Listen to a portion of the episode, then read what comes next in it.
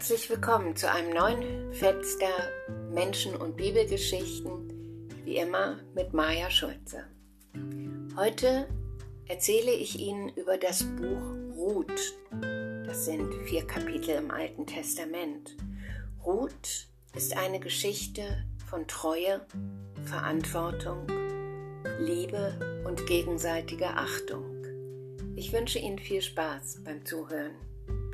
Die biblische Geschichte von der Moabiterin Ruth umfasst vier Kapitel im Alten Testament und erzählt eine Familiengeschichte, wie es damals und heute viele Familiengeschichten gibt. Und damals wie heute erkennen wir oft erst im Rückblick, dass doch Segen auf einer Situation gelegen hat, die uns aussichtslos erschien. Wo ein versöhnliches Wort einen neuen Anfang ermöglichte, es wieder gut wurde und Kraft für einen Neuanfang da war. So nehme ich Sie heute mit in lang vergangene und auch neue Familiengeschichten, die uns zeigen, was Gottes Segen vermag. Und so beginnt das Buch Ruth. Nach vielen Jahren war endlich alles so, wie es sein sollte. Naomi und ihr Mann Elimelech hatten ihre Heimat in Bethlehem gefunden. Aber dann, die beiden Söhne waren gerade geboren, da wurde Elimelech arbeitslos und als ob das nicht schon schlimm genug wäre, bricht in Bethlehem eine Hungersnot aus und es war beiden klar, dass sie unter diesen Umständen nicht einfach bleiben und auf bessere Zeiten warten konnten. So packten sie ihre Sachen und wanderten ins Nachbarland Moab aus. Dort waren die Lebensbedingungen noch besser. Ein mutiger Schritt, den damals wie heute Familien, die in Not, Armut oder Kriegssituationen geraten, gezwungen werden zu gehen. Die Reise verlief gut. Naomi und Elimelech kamen mit ihren beiden Söhnen gesund in Moab an. Elimelech fand schnell eine Arbeit und sie waren bald integriert, hatten Vertrauen aufgebaut und Freundschaften geschlossen. Ihre Söhne wuchsen heran und heirateten. Orpa und Ruth, zwei moabitische Frauen, wurden nun die Schwiegertöchter von Naomi. Alles war so, wie es sich Naomi immer gewünscht hatte. Eine richtige Familie, die füreinander da war. Zehn Jahre dauerte das Glück. Doch dann, die Bibel erzählt nichts Genaues, stirbt zuerst Elimelech und dann die Söhne Machlon und Kilion. Was für ein Schicksalsschlag für die zurückgebliebenen Frauen. Das ganze Lebensfundament wankt. Ihre Existenz ist nun bedroht. Frauen ohne Männer sind rechtlich und ökonomisch weder abgesichert noch geschützt. Woher soll in dieser Situation die Kraft kommen? Und wie noch einmal anfangen? Die biblische Geschichte ist diskret. Wir erfahren nichts von Tränen und Verzweiflung. Wir lesen, dass Naomi noch einmal alles hinter sich lassen will, um mit ihren Schwiegertöchtern neu zu beginnen. In der alten Heimat. Denn in Bethlehem gibt es wieder Brot. Mit Sack und Pack gehen die drei nun auf die Reise. Über die Grenze von Moab zurück nach Bethlehem. Naomi kennt den Weg. Sie ist ihn schon einmal gegangen, als junge Frau, mit Elimelech. So viele Gedanken gehen ihr durch den Kopf. Sie ist dankbar, dass ihre Schwiegertöchter sie begleiten, aber mutet sie den jungen Frauen nicht zu viel zu? Wird es ihnen gelingen, in Bethlehem wieder Wurzeln zu schlagen?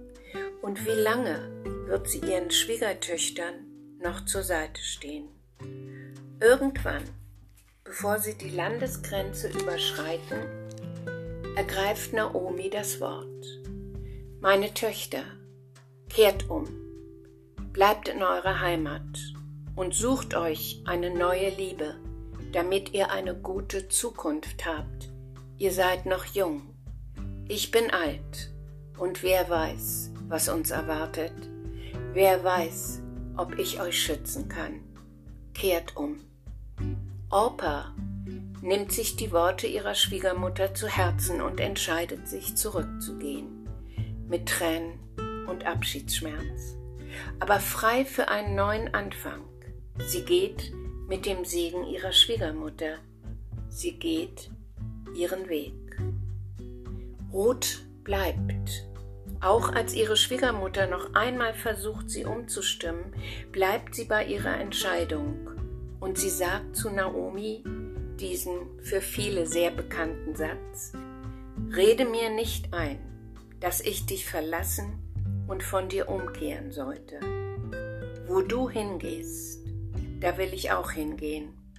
Wo du bleibst, da bleibe ich auch. Dein Volk ist mein Volk und dein Gott ist mein Gott.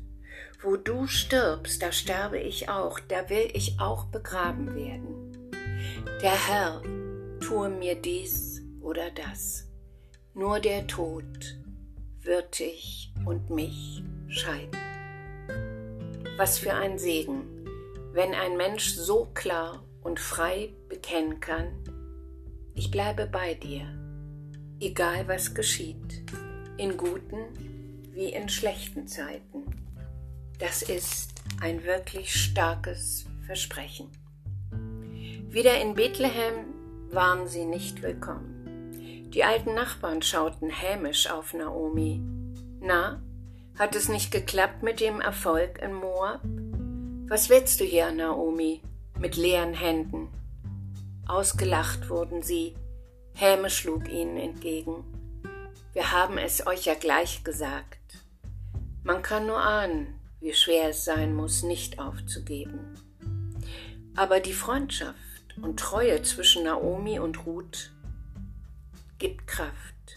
Naomi entwickelt eine Überlebensstrategie vor allem für Ruth. Sie plant eine sogenannte Schwagerehe zwischen Ruth und Boas, zu der damaligen Zeit nichts Außergewöhnliches. Boas ist der Schwager von Naomi. Sie erzählt Ruth von ihrem Vorhaben und Ruth stimmt zu. Übrigens, der Name Ruth heißt übersetzt Freundinnen. Freundinnen können einander zum Segen werden. Mit Naomis Hilfe hat Ruth nun einen Mann gefunden, mit dem sie sich vorstellen kann, zusammenzuleben. Er ist hilfsbereit und freundlich. Er hat einen aufmerksamen Blick und ja, ihm ist diese schöne junge Frau auch schon aufgefallen. Für ein Erntefest macht sich Ruth besonders hübsch. Und als es mit gutem Essen und Wein etwas lockerer zugeht und sie sich langsam etwas näher kommen und feststellen, dass sie sich sehr mögen, verbringt Ruth die Nacht bei Boas. Am Morgen sagt er zu ihr, Segen mit dir, Ruth. Ich werde bei dir bleiben. Wir passen zusammen. Vertrau mir ich regel das Nötige. Ein Eheversprechen. Und schon ein kleines Happy End. Eine wunderbare neue Liebe entsteht und Segen liegt auf diesem Paar. Ein Kind wird geboren. Und Boas werden Eltern. Und das ist für alle eine große Freude. Wer hätte das gedacht, dass nach so großer Trauer und Verzweiflung wieder alles neu und gut wird, dass es das Leben so gut mit ihnen meint. Obed heißt der kleine Kerl, der nun zur Familie gehört. Und die Nachbarn, die ja immer etwas zu nörgeln haben, stimmen in die Freude ein. Deine Schwiegertochter, die dich liebt, hat einen Sohn geboren. Sie ist dir mehr wert als sieben Söhne. Und ich? Ich sehe Naomi, die nun Großmutter ist, vor mir mit ihrem Enkelsohn. Sie strahlt über das ganze Gesicht. Das Leben ist schön, weil Menschen Segen empfangen und weitergegeben haben, geht das Leben weiter. Übrigens, der kleine Obed ist ein Vorfahr vom König David und Ruth steht im Stammbaum Jesu. Das war die Geschichte von Ruth. Wenn Sie sie nachlesen wollen, sie steht im Alten Testament. Ich freue mich auf die nächste Folge.